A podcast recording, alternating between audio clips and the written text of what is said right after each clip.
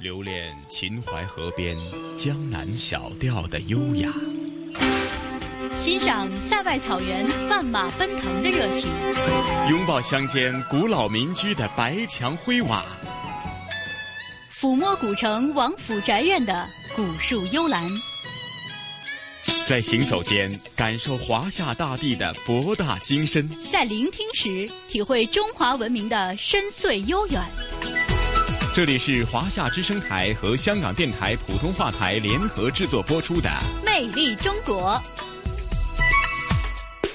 收音机旁以及国际互联网上的所有的海内外的听众朋友们，大家好！欢迎大家又准时收听由中央人民广播电台、华夏之声、香港之声和香港电台普通话台联合为大家制作的《魅力中国》。我是普通话台的陈曦。各位好，我是中央人民广播电台华夏之声的节目主持人雷鹏，晨曦你好，雷鹏你好，嗯，是啊，又连线的节目时间哈。那这一期《魅力中国》的节目内容又带给大家是哪方面的节目内容呢？呃，这期的《魅力中国》呢，我们给大家准备的是让大家舒活舒活筋骨、抖擞抖擞精神的这个功夫片。然后也是精选出了五集非常精彩的、具有中华武术代表性的这样的一个呃武林的绝学啊，给大家进行一个一一的展示跟介绍。哦，说到这里啊，雷鹏啊，我马上联想到，就说我们小时候或者是很多香港的听众朋友啊，是透过一套电影啊。其实当年也是因为香港的电影公司参与了制作，就是《少林寺》，就捧红了李连杰。那当中里边的一些主题曲啊，还有这个插曲呢，直到现在还是在很多电台的节目当中，呃，也会有很多听众点唱哈。那或许可能对于很多香港的听众朋友来讲，提到功夫。提到武林，提到少林武当，或许呢，根据我们香港的传统的一种武侠剧或者武侠小说的文化历史的渊源过程当中，马上令大家有很多丰富的想象。那可能也甚至加上了很多电影剧集的一些呃，无论是动漫的设计，还是说做了很多呃人工化的一些修饰，总觉得这些呃呃几千年下来的这个。呃，武林高手啊，他们的功夫啊是非常的神秘。高不可攀的，没错。其实提到了这个少林功夫，那么提到少林功夫，我们就要说一说这个武术。包括我们这期给大家介绍的这五集呢，都是中华武术的，可以说是比较具有代表性的了。呃，武术呢也是中国的一个国术了，可以说呢它讲究的是形体的规范呀，同时又有精神传艺，同时呢也是追求动静结合，也追求内外兼修，是我们中华传统文化的一个重要的印记。那么在这样漫长的历史演进过程当中，中华武术、中国功夫，它经历了哪些演变？他们又经历了哪些发展？那么这一期的节目当中呢，我们想通过这五期比较有代表性的五个中华功夫的一个代表吧，能给大家进行一个一一的梳理跟介绍。首先呢，给大家介绍的就是这个少林功夫了。呃，少林功夫，我们这期的名字呢叫少林棍，能否再舞一千年？那么提到少林棍呢，棍是这个少林僧兵使用非常多的，而且是很常规的一个武器之一。呃，少林武僧啊是擅长用棍，世人皆知。呃，所以说呢，这个少林功夫呢，呃，你要提到少林功夫，肯定要提到少林的棍法。那么少林棍呢，可以就是。不仅被这个少林武僧奉为百兵之祖，而且社会上呢，也把这个少林棍称之为这个诸艺之宗。就是说，这个诸武艺之的，呃，就很多武艺的，它的一个发源就是从少林棍上演变而来的。所以说呢，在少林武术的形成和发展史上啊，这个少林棍法可以说是起到了一个决定性的作用。接下来呢，我们就是想提到的是，一个是南拳北腿嘛，一个是北方的武功，大家都知道少林。那么南方的武功，大家知道的什么？那么这两年通过电视剧也好，通过影视剧也好。我们看到很多是关于南方的南拳，什么拳呢？咏春拳。咏春拳，我我想一提到，可能很多广东的，就是两广地区的这些呃朋友啊、听众啊，他都非常的熟悉。而且这两年的一些热播的一些像《一代宗师》啊这样的一些电影的播放，让更多的人也熟悉了咏春拳。那么咏春拳呢，也是一门就是中国传统武术了。但是它的这种拳权权制啊，跟形式啊，包括出拳的套路啊，跟可能跟北方的拳种又有很大的区别。那么这期节目当中呢，我们也选取了一些比较经典、有代表性的一些影视剧呀的片段，包括我们也找寻到了咏春拳的发源地，在这在这个广东的佛山嘛，因为它是呃源自于四川跟云南的边区，流行在福建，成名在佛山，所以说我们也找到了。在佛山当地练咏春拳的比较有名的一些拳师，包括他的传承人，给大家来一一的介绍这个咏春拳在当地的发展、它的历史演进，甚至说它在现实的发展过程、发展演进过程当中遇到了哪些问题，跟它面临的传承跟发展的一些难题。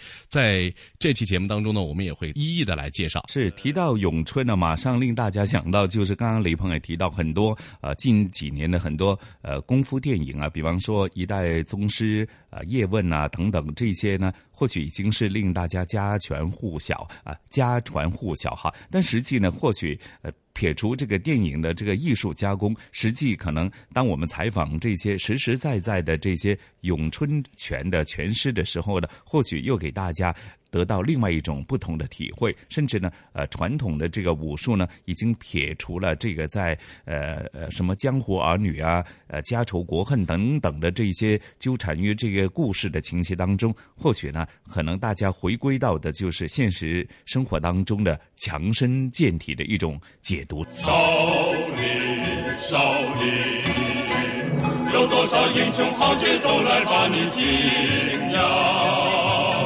少林，少林，有多少神奇故事到处把你传扬。志远，志远，你怎么了？师傅，我做和尚三个月了，天天不是挑水砍柴，就在这儿蹬脚。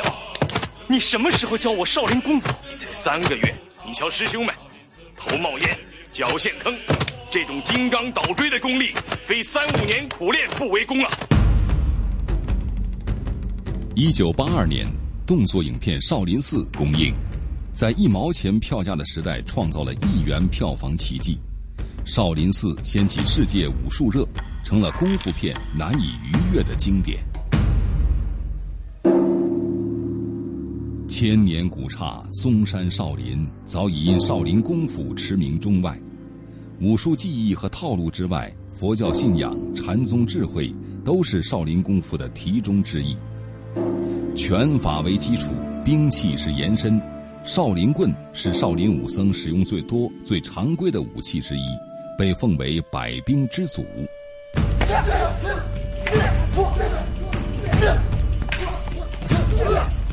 二十二岁的阎洛法师，老家在河南周口农村，从小浸润武侠情节的他，九岁开始在少林武校习武，七年前依靠童子功和二指禅绝技，来到梦想中的武术大学少林寺。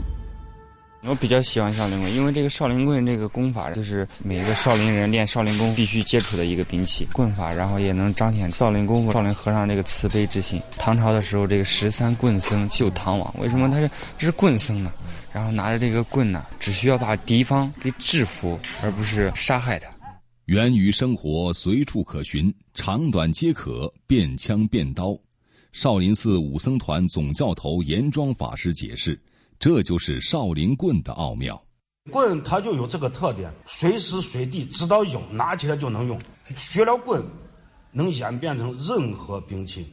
它很多招式都是源于日常生活。嗯，烧火棍就是平时就你现在用我们河南话那叫劈柴，拿着都能用。战争来了，自卫防身都可以。本身这个东西在我们这都是一种生活方式，它取于生活，用于生活。那咱们现在这个棍法大概有多少种？现在大概三十套没问题。那顶峰的时候，历史上能有多少？其实一百套和一套是一样的，它是不同的组合变化而已。你你就像你学汉字一样，你你你你能掌握多少汉字？你能算得清吗？你算不清的。嗯。南北朝时期开始，少林寺经历过三次浩劫。最近的一次，一九二八年军阀混战，火烧少林寺。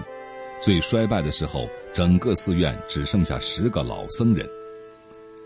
少林功夫讲究言传身教，除此之外，功夫的传承还需要文字记载。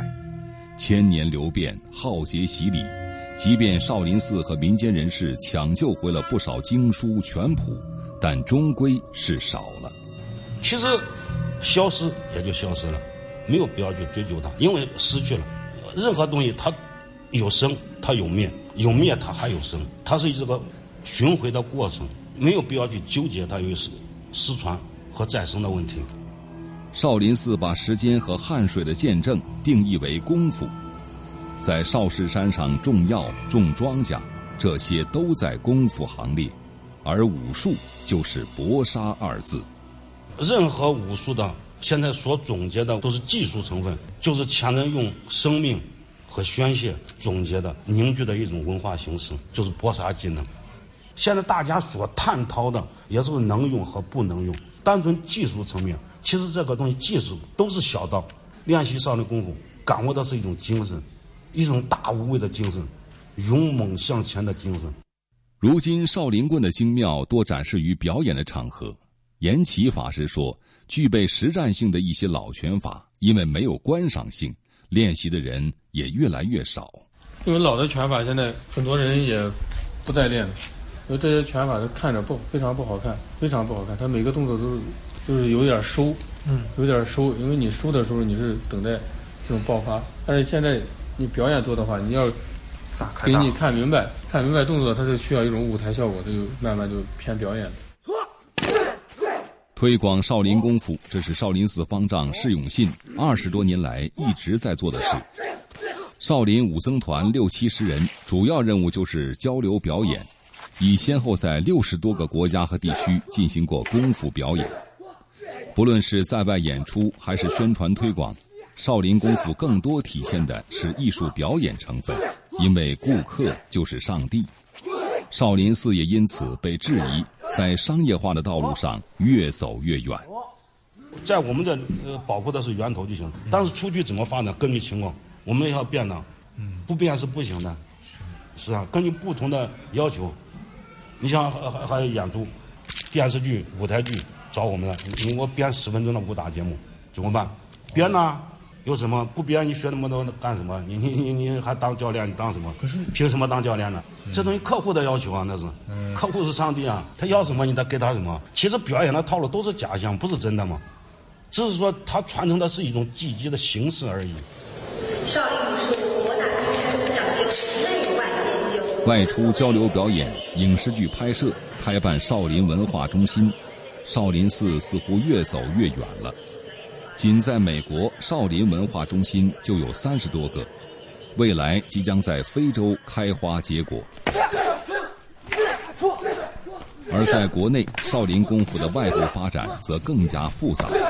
粗略统计，仅登封这座所谓的武术之城，大大小小几十家武术学校都打着少林功夫的名头。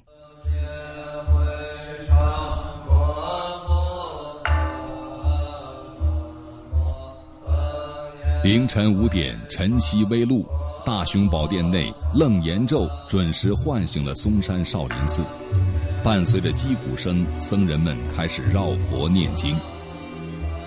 我们做好我们的事情，我们是源头，保护是我们的使命，传承是我们的使命，不把这个千年的香火在我们这个手里边去断了。任何事情法无定法。随缘生法，我们就是一代一代一代的言传身教，我们就是靠这个，一千年了，我们就靠这个。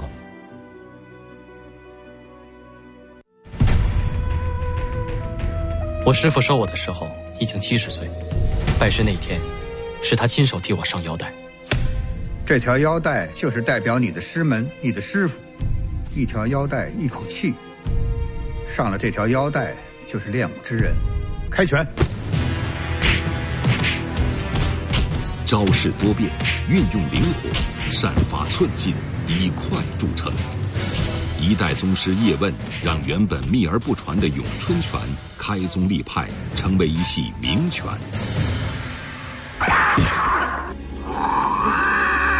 青出于蓝，李小龙师从叶问，又融合各家所长，发展出截拳道，开创功夫电影之先河，一路打进好莱坞。咏春，叶问，我真想看看，你一个大男人是怎么打出一套女人拳的。好的功夫是不分男女老少的。请。源自川滇边区，流行于福建，成名于佛山。上世纪初，阮岐山、姚才、叶问并称佛山咏春三雄，名重一时。姚中强是姚才之孙，承袭姚氏咏春，蛇形手最为出名。我们是刚柔并济，以柔为主。看似绵软，实则拳快而防守紧密。在外面看起来，这个咏春，哎呀，软手软脚的，实际上它里面呢很带内劲的。你用力气大呢，我不能够力气大对你的，就是攻击跟防守也是旋转嘛。啊，好比如这个脾气大，你不是跟他顶啊，怕掉他。顺势而为嘛，柔软一点，做人的道理，练拳的境界。在佛山，咏春拳已发展出几个宗支门派，各派用的“咏”字并不相同，有永远的“永”，口字旁的“永”，言字旁的“永”。据佛山武术协会统计，当地现有咏春拳馆一百多家。但是在佛山采访咏春，姚中强却是联络到的著名拳师中唯一肯说话的。沉默源自二零一三年一场在全国媒体上被炒得沸沸扬扬的内讧事件。昨天下午，一场名为“正咏春之根，治武林之耻”的新闻发布会在佛山体育馆召开。叶问的儿子叶准、徒孙显国林和世界各地咏春联盟的负责人出席，说要澄清咏春的根源。发布会刚开始，台湾咏春叶问宗支的门人佛山精武会会长梁旭辉率十多名壮汉冲入会场。二零一四年十一月十一日，福建省福州市申报的咏春拳成为第四批国家级非物质文化遗产代表性项目。佛山咏春的申遗之路却并不顺畅，在佛山武术协会会长刘永峰心里，这对佛山来说是莫大的遗憾。我们呃一直跟政府推崇是以集体。如果说你觉得我只要一个“勇”字，那我就盖掉你们那些全部都是不是正宗的，这个是没有必要的。文化东西的不是谁正不正宗的问题，而是现在谁发展的好、传承的好不好的问题。历史上咏春拳从来不是一个职业，理解成强身健体的业余爱好可能更恰当。姚中强的职业身份是酒店采购员，五岁开始练拳的他，二零零二年三十八岁时，跟兄弟一起成立了一家咏春拳馆，面向社会招收学员。佛山禅城区临近南海的一处老房子，到了周五傍晚，一层的卷帘门拉起。姚中强从酒店采购员变身为姚氏咏春拳馆执行馆长。咏春拳的套路主要有小念头、寻桥和标志。只一套小念头，姚中强就练了五年。他说，当年父亲要求他的习法，他已经不能用来要求徒弟了。他说，打好那个基础，咏春拳是一一步一个脚印去的，将来你去传承给。徒弟，满满的一碗清水，一碗一碗的倒下去，倒到最后一碗，你说会不会满呢？不能满，所以要我们几兄弟要上的都是苦功。现在在建那五年的徒弟已经毕业很久了。好手，右手一、二、三，马步做好啊。带着一名七八岁的学员，姚忠强放慢动作，打了几遍新教的套路。小学员有时会分不清左右，练拳时细胳膊一下下打向木桩，像是不怕疼。休息间隙要抓紧打手机游戏。姚氏咏春以快著称，但这速度如今却有些赶不上现代生活的节奏。拳馆的管理方式和健身房类似，短则花一千块钱学一个月，长则掏八万块钱成为终身学员。练习时间不再以年计数，每周投入的时间限于周末两个晚上。作为佛山武术协会的会长，刘永峰建议咏春拳师套路的设计、传承的方式都要顺应时代，有所创新。现在人时间都很紧，那我们就让他会编一套比较适合现代人的。他们有些传承人的家里人就不太愿意再学习了，所以我们这边学校我们建立了传习所，让我们学生去跟这些师傅学。如今，咏春拳已纳入了中国武术段位制。在刘永峰看来，核心都是为了传承。段位制的是为了更好的传承，把它作为一个标准化，它都会有要求完成的动作和技术。因为各个门派、各个师傅原来都是一个口传身授，他们这种东西呢，有点害怕拿出来。但是我们跟他讲了，一个拳术的要推广发展好的。所以后头，那么大家都愿意把他的核心的动作拿出来。去年，姚忠强入选佛山第四批市级非遗传人，拳馆也成为保护传承基地。他特意将口授的姚氏咏春秘籍写好装裱，挂在拳馆内。姚氏咏春余万家，摊榜扣服与擒拿。出于谨慎，姚中强已经五年没收过入室弟子。他说：“从爷爷那辈儿开始，就不把当拳师焦永春当做一个营生，只为传承。我们这个馆不知道什么时候拆，最好呢，啊，不要天价的房子，我真的租不起。现在很多咏春拳馆，哎呀，你今天晚上去公园第二个树等我们，就麻烦了。等我们有生存的地方。”这里是华夏之声台和香港电台普通话台联合制作播出的《魅力中国》。收音机前以及国际互联网上的各位听众朋友们，大家好！您这里收听到的依然是来自于中央人民广播电台华夏之声、香港之声和香港电台普通话台联合为您制作的《魅力中国》节目。各位好，我是华夏之声、香港之声的节目主持人雷鹏。大家好，我是来自香港电台普通话台的节目主持陈曦。陈曦啊，刚刚听过了这个少林棍跟咏春拳之后，有没有感觉到浑身发热，想练一练的感觉？呃，我的技术还没达到那个水平，不过倒是令我自己有更深的一个解读，就是或许呢，平常我们看了很多武侠小说，呃，也包括了很多呃经武侠小说改编而成的电影啊、电视剧集呢，可能在我们的脑海当中已经对这些武林高手或者对于功夫呢有一个非常深刻的印象。那包括呃少林啊、咏春啊等等这些，那实际呢，听过这些呃老师傅们的这个。介绍啊，其实呢，你会有一种不同的解读，就好像刚刚呃，我也提及的，就是说，其实大家在日常的生活当中去练习的话呢，更多的是呃强身健体，而且呢，呃，从中去领悟，除了是功夫当中的这个真呃真材实料的这个格斗的技术以外，可能更多的是对于这个武所带出的那种。品行以及品德、武德方面的一个解读啊，就像晨曦所说的，其实我们更多的通过节目呢，能够感受到中华武术这个作为我们中华文化精髓一部分的传承和发展。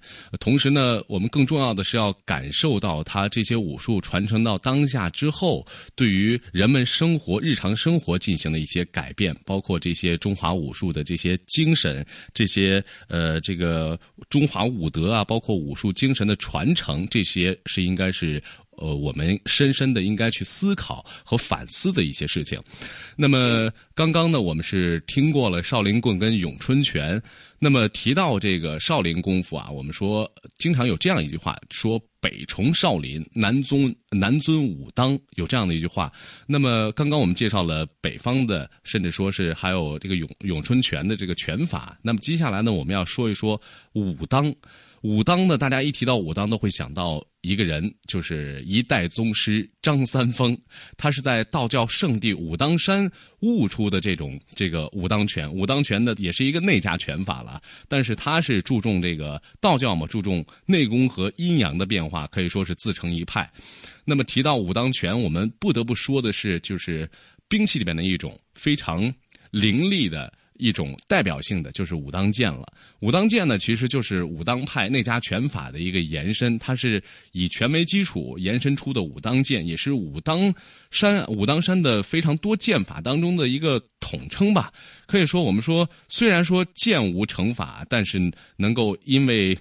在古时候，或者说在因为之前练习的时候，因为一些音笛变换啊，包括有一些刚柔并济的一些手法啊，可以说是呃高深莫测啊，有天下第一剑的美名。那么我接下来呢，我们几集呢，首先会给大家介绍的一个就是武当剑了。那提到这个道教，提到这个阴阳学啊，我们又不得不提到一个非常有名的拳种，可以说呢，它的知名度是不亚于这个咏春拳，可以说是比咏春拳还更有名，那就是太极拳了。太极拳呢，也是内家拳的一种。那么这一期节目当中呢，我们也在太极拳的这个家乡发源地河南的陈家沟去找寻到了这个陈家沟的一个学太极拳的一个传承人，包括他怎么样去呃运用这个太极拳的这种。精髓，呃，然后把太极拳的这个精神发扬光大，在发扬过程当中呢，也遇到一些困难，怎么样去解决这些困难？然后太极拳现在它的功用是什么？在这期节目当中呢，我我们也会跟大家做一个很详尽的介绍，通过很丰富的音响。那么最后一集呢，我们要给大家介绍的是什么呢？介绍的一种也是我们中国传统武术当中的一个著名的拳种，就是。八卦掌了嘛？刚刚我们在最开始的时候提到了这个太极八卦连环掌，可以说这都是呃中华武术非常精髓、非常具有代表性的一个拳种了。我相信通过这三期的节目呢，也能够让大家感受到这个我们中华武术在这个赤手空拳搏斗的时候衍生演化出来的那种不同门派、不同这个派别的这种。拳法的精髓跟中华武术的这些呃精髓凝聚在一起所形成的中华武术的这种精神。就是我们所说的中华武德和武术的精神，可以说这种精神是永垂不朽的。好的，那咱们也事不宜迟，马上聆听我们今天的《魅力中国》的主题内容啊，功夫片的啊下半部分，那分别包括了刚刚雷鹏重点介绍的，既提到了有少林，岂能没有武当的这个角色呢？当然提到武当，就会提到有太极拳。那最后我们也会认识一下八卦掌。好，我们马上聆听下半部分的节目内容。好的。什么是大惊小怪的？启禀教主，武当派弟子宋远跳飞鹰猎技，在这个老道上手。这个老道武功深不可测，已经连破两道防线。这个老道会不会就是张三丰？那一定是张三丰。北崇少林，南尊武当。相传一代宗师张三丰在道教圣地武当山悟出内家拳法。注重内功和阴阳变化，自成一派。武当剑实质是武当派内家拳法的延伸，是武当山诸多剑法的统称。虽剑无成法，却能因敌变换，刚柔相济，端倪莫测，曾有“天下第一剑”的美名。剑确确带有一种神气，它有杀伤力。人和剑。那是一种很高度的几乎，这是剑的最高境界。出生于一九六四年的钟云龙是武当三峰派第十四代传人。一九八三年，十九岁的他来到武当时，山上大小门派有十一个，对外统称武当派。现在只剩下三峰派、龙门派、华山派等六七个门派。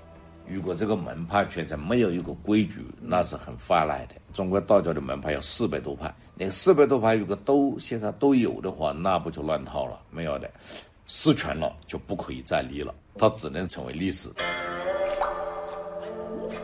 武当派声名显赫，前来挑战者众多。钟云龙二十一岁被武当山派出，到衡山、崂山、终南山等地学习功夫。二十四岁云游归来。任武当山道教协会武术总教练，负责武当山规模宏大的紫霄宫安全。他说，彼时上门切磋的练家不少，有时候一天好几波。他说我到哪哪哪哪这这没有遇上个敌手，好了以后叫我一巴掌把他打到那个殿堂里面去了。他可能是练个散打的，他两个锤子一多，就上去一鞭踢，上去两锤一打，当时就打咳嗽了，我就知道他就受伤了，当时就等着那个吐血了。钟云龙最后一次切磋比武在二十三年前，一位自称欧洲武术创始人的意大利武士来到紫霄宫大院，在和钟云龙比武过程中被推倒，受了轻伤。此后，没有安全措施的比武被严禁，出门云游切磋，钟云龙也屡屡碰壁。过去叫江湖规矩嘛，我可以到你家里去吃住。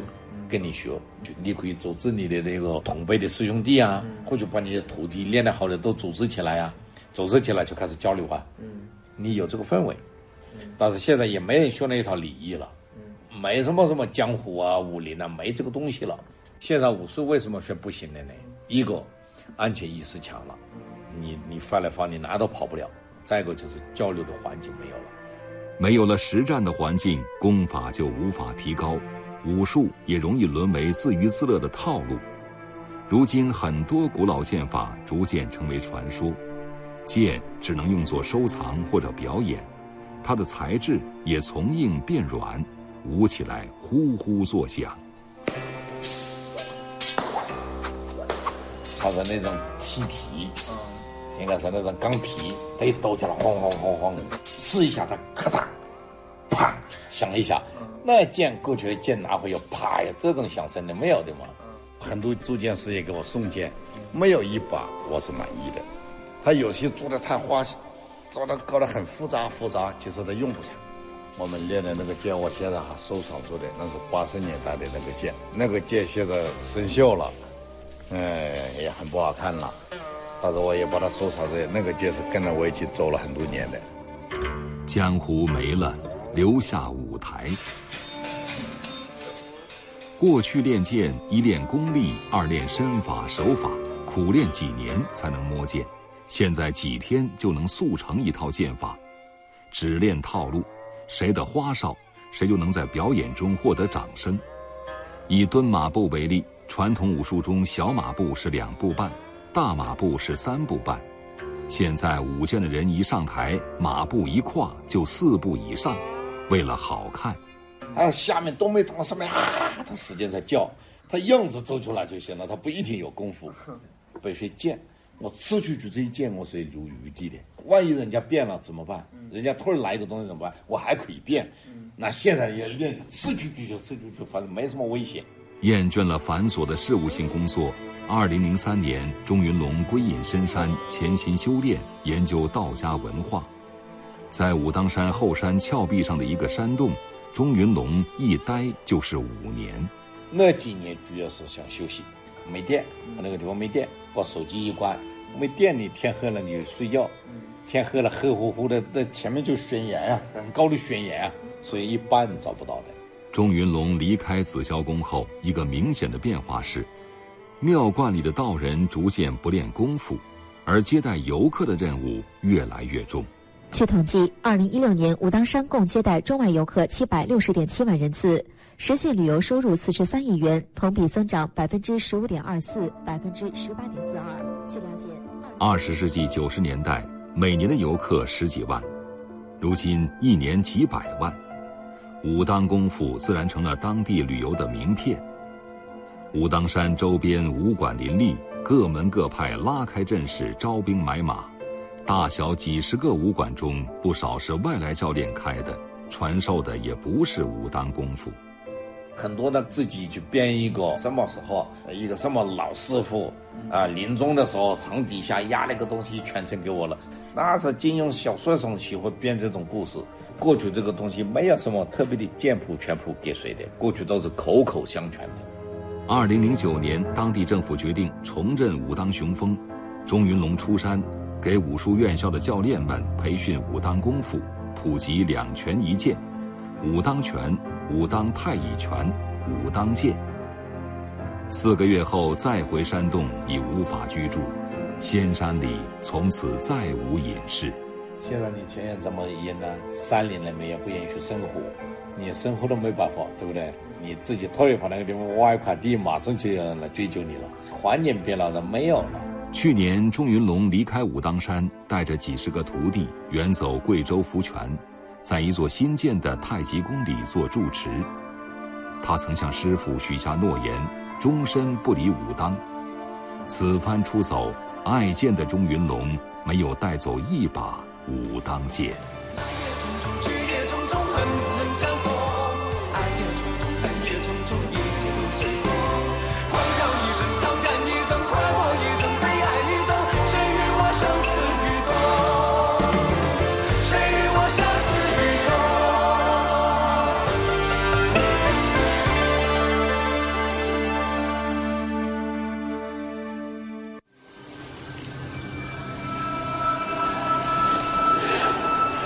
前，北京奥运会开幕式，在上下五千年不计其数的中国文化符号当中，以天人合一为最高境界的太极拳被选中，呈现在世界面前。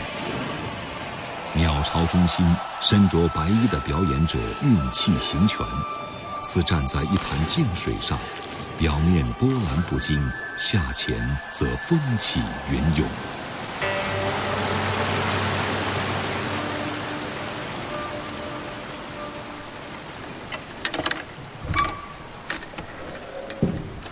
黄河岸边清风岭上，河南温县陈家沟，被认为是太极拳的发源地。洛河水清，黄河水浊，两河交汇，形成一幅天然的太极阴阳图。这里的村民相信，天下之大，太极成于陈家沟却是必然。太极拳在其他地方不行，只能在陈家。陈家沟和这个河洛交汇处就是几公里，河洛交汇啊，形成一个天然的太极图。另外呢，南边是黄河，北边是太行，阴阳非常好，它是一个聚焦点。太极拳为明末清初陈王庭所创，讲究以静制动，以柔克刚。三百多年后，陈氏太极不再是一枝独秀。太极拳早已流派纷呈。二零零六年，太极拳被列入中国首批国家级非物质文化遗产名录。谢江海是陈家沟第一个考上北京体育大学的年轻人，现在北京教拳。在他看来，太极拳之所以神秘，和他看不见、只能摸得着的气息有关。太极拳很多人都觉得很神秘，运气怎么怎么怎么样，那是金庸里边的，那是他小说、啊、电影的表现。有没有气息呀？有，没有那么神奇。但是呢，你很难找到它，这是它的神奇的点，就是你不容易去找到它。就即使你找到它了，你很难驾驭它，很难掌握它。这就是我们所谓的太极里边的气息，或者所谓的走丹田。传播至今，太极拳已经成为世界上参与人数最多的武术运动项目。全世界的太极拳习练者高达三亿之众，香火旺了，争议也随之而来。现在中国有多少人拿着自己的积蓄去给他们那帮骗子交钱？太极是真的，但是真的太极只占百分之十，那百分之九十都是假的。两个月前，一场实战搏击与传统太极之间的比赛，引发中华武坛前所未有的大地震。MMA 综合格斗教练徐晓东约战太极拳师雷雷，二三十秒的对决，雷雷毫无还手之力，一时间太极拳陷入史无前例的信任危机。不愿学太极门的过来，旗打下来，你们往后退，全往后退。这个场地他们没有经过正规流程报批，这个场地。六月二十六日。混元形意太极门掌门马保国带着妻子和徒弟来到上海，挑战徐晓东，因各种原因约战终止。尽管名门正派的传承人纷纷站出来要迎接挑战，但即使在陈家沟内部，大家也承认，如今的太极花架子多，定力难寻。陈氏太极拳第十二代传人张福旺无奈地说。很多徒弟刚进门就急着要出师，三年两年都跑了，家穷的去做个保安，去找个工作，太极十年不出门啊，哪有那么简单都学到功夫了？呃，你刚刚培养他出来，拿了一次两次推手冠军，就正好刚进门嘛，人才都流失了。功夫的“功”字，你没有把它拆开看，是一个时间的“功”，加一个力气的“力”。你要用长时间的下力气，才能换来这个功夫。啊，全五花的时候啊，步子一、二、走。徒弟二字对张福旺来说，只是众多学拳者的一个称呼。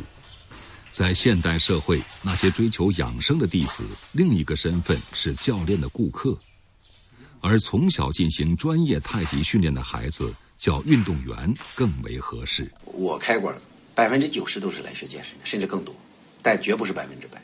我还是在当地，我坚持在培养我的梯队，虽然很困难、很艰难，但我一直坚持在做。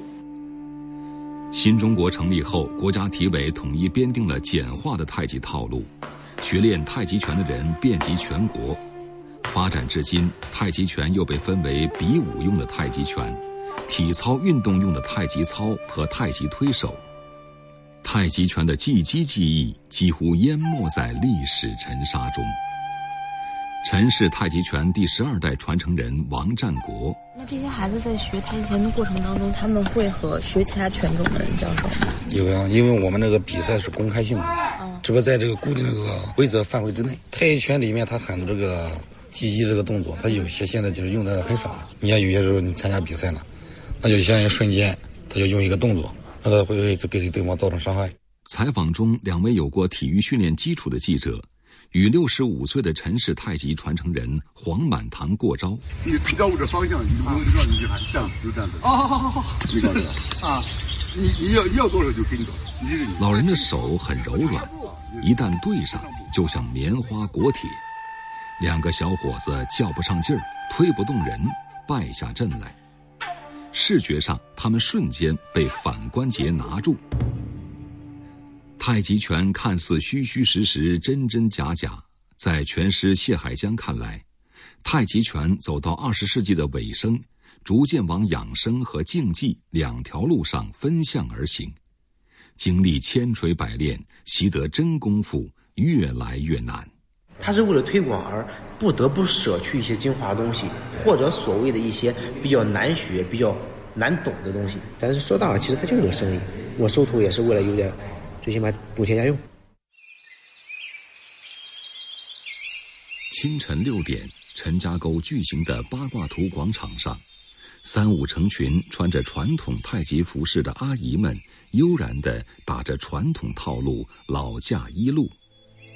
远处，陈氏太极拳第十二代传人王占国，带着一批身着运动服的姑娘小伙，沿阶梯上下折返训练体能。太极的阴阳两面，奇妙的在陈家沟的一片广场上彼此缠绕。陈家沟他有句话叫“上肢哼哼”，就是老年人走路哼哼哼走不动了；下肢能能，啊，就小孩会刚会站的时候，哎，给我能一个。大人小孩都会扑腾啊，所以他陈家沟他从古至今他就有这个分子。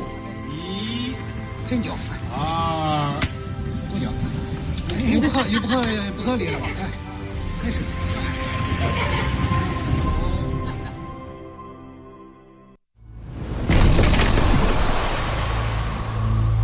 叶先生，要看六十四手，您只有一扇门的时间，要看您眼力了。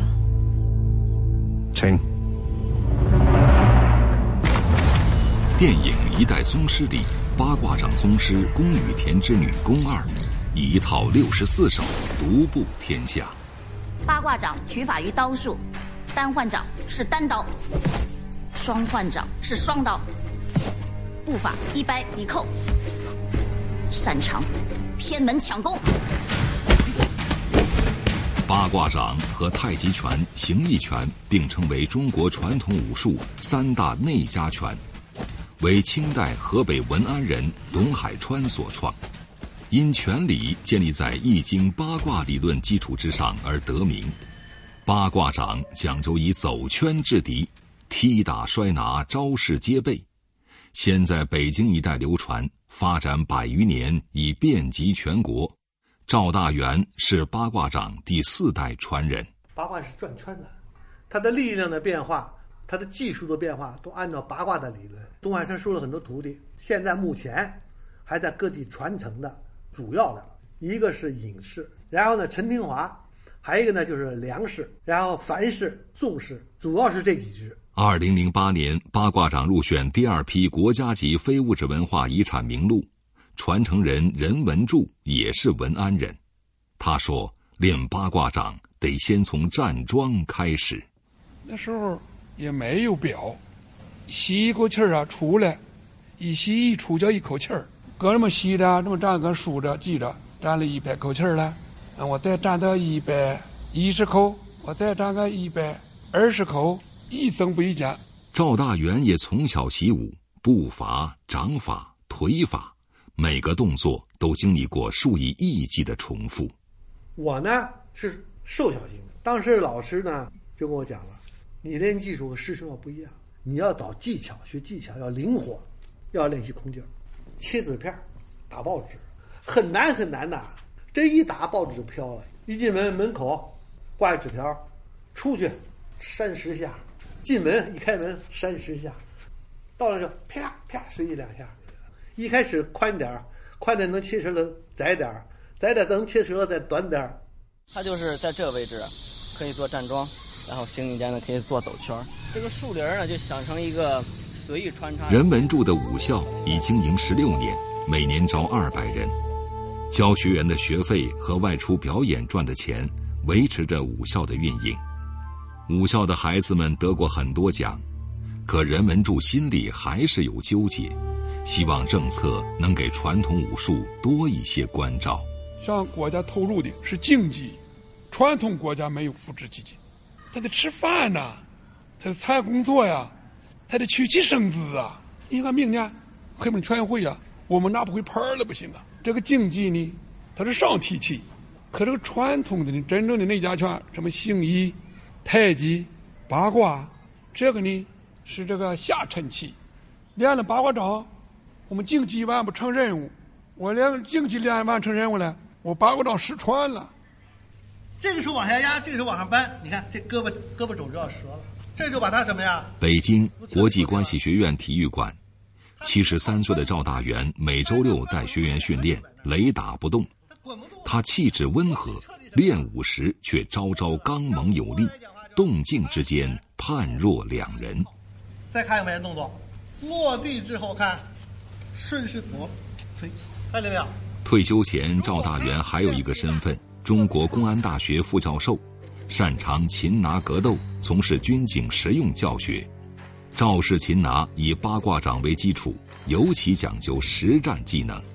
我在国外教学中的时候，对方就把我误认为什么翻译了，因为我胳胳膊那么细，那么瘦，戴个眼镜，他们那主教练就就好像有点看不起，说赵教授能不能我们稍微演练一下？我说那可以啊，线上那个跆拳道那个确实承认他前面的踢把力度很大的，速度很快的。他起高脚，我俩手一拍地，一个侧蹬，叫蹬到他裆里了，就给他支住了。后来他又找一个那什么泰拳的，我一闪他，他一拳完了就那飞膝就来了。我这俩肘这么一拱他，一推开他，这手一掏就掏出那小辫儿吧，就这一拧，咣当就下去，我一跪，这膝盖就跪在嗓子上了。这小子起来不明白，还指着我呢，no。不论是日常教学生，还是到国外交流，赵大元一直尝试着给各方普及一个思路，那就是传统武术和竞技体育不能混为一谈。生死搏击，只要达到目的，任何手段都可以使。凡是体育竞赛规定的犯规动作、竞打部位，恰恰是我们传统武术必须要打的。如果说你按体育竞赛这么训练，时间长了，就养成了他。错误的动作。跟着赵大元学习八卦掌的学员不少，多以强身健体为目的。几十年的教学生涯，让他形成了依靠更新学科知识、传承中国传统武术的思路。武术全理和中国哲学、西方医学与物理学在功夫里相融相生。十一、十二，我们叫游离肋骨，受挤压以后，它直接什么呀？那个软头就直接就刺进去。虽然他还在坚持教学生实战技能，却不得不承认，实战的土壤已不复存在。就像老舍在小说里描述的，枣红色多岁的标旗，江湖上的智慧与黑化，义气与声名，武艺事业，都梦似的变成昨夜的。赵大元最怕学生丢了攻防意识，没有了攻守防卫，就丢了武术的魂。现在中国传统武术界普遍成了一个问题了，就学套路，不讲实用技术，不进行实战训练。下代人根本不不懂的，套路是实战技术的组合。这样的话，中国传统武术里面很多实战的技术和理论，大量的就流失了。公家六十四手是一座高山，不该就这样烟消云散。武学千年，烟消云散的事儿，我们见的还少。讲究慢工出细活的中国功夫，似乎和这个时代格格不入。彼时的武林可能正在逝去，但中华武德和武术精神，永远不该被轻视。中国武术就像一把灵魂的刻刀，它无时不刻的在雕琢你的灵和肉。因为武术的它技能的哲理啊，包含了我们中国传统文化的技术，指导你怎么去认识世界、看待世界，怎么去对待世界。练武的最终的目的，是悟道。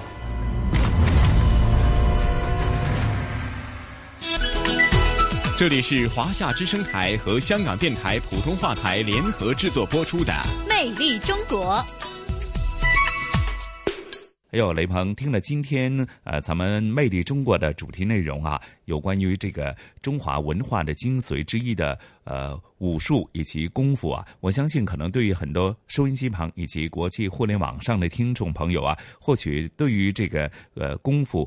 呃，武术有另外一种解读，呃，而且呢，可能和平常所看到的很多，无论是文学作品还是影视作品呢，或许有更多的一个比较。那甚至对于咱们这个五千多年的中华文化传统过程当中，伴随的同样是武术的这个传承以及它的发扬光大的这些思考的问题啊。嗯，是的。那么无论如何，我们在呃任何的这个时候都不应该去忘记，甚至说是都不应该去轻视我们这个中华武术。它最核心的就是我们这些武术前辈们所留下来的这些中华武德、中华武术精神的这种发扬跟传承。那么我们相信啊，作为后辈来说，我们也应该去努力的传承发扬好呃中华武术最最精髓的这些部分。嗯。是的，那咱们今天《魅力中国》的节目内容也告一个段落。那约定大家下星期同样的节目时间，咱们是不见不散。好的，我们下周不见不散。